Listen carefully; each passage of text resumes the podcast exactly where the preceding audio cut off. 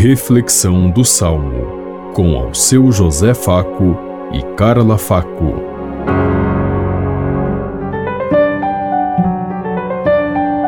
Paz e bem a todos os ouvintes que estão em sintonia conosco neste dia, na meditação do Salmo 85. Ensinai-me os vossos caminhos, e na vossa verdade andarei. Inclinai, ó Senhor, vosso ouvido, escutai, pois sou pobre e infeliz. Protegei-me, que sou vosso amigo, e salvai vosso servo, meu Deus, que espera e confia em vós. Ensinai-me os vossos caminhos, e na vossa verdade andarei. Piedade de mim, ó Senhor, porque clamo por vós todo dia.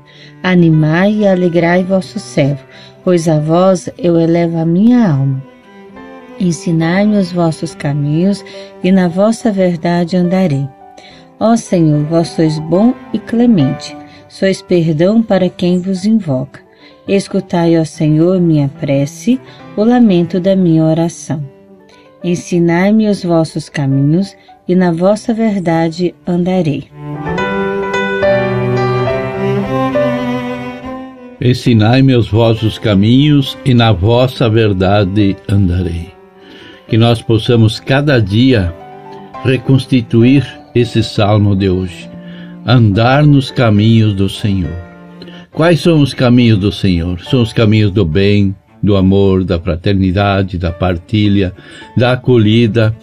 Hoje o que mais falta em nossos corações é acolhida, saber acolher o outro diante de tanto ódio instituído pelos poderes desse mundo nós nos afastamos e esquecemos que Deus nos pede para acolher a todo, abraçar a causa de todo. Quando ele, ele enviou os 72, ele dizia: Ide por todos, acolhei a todos, ensinai, elevai a boa notícia do reino a todas as pessoas.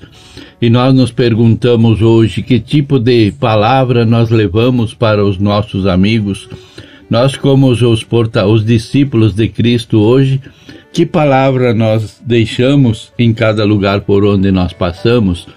Nós somos capazes de entrar nos lares e levar a boa notícia do reino, levar a força do Espírito Santo, levar a graça de Deus. Precisamos ter essa consciência, porque esse é o nosso dever como filho de Deus e como cristãos.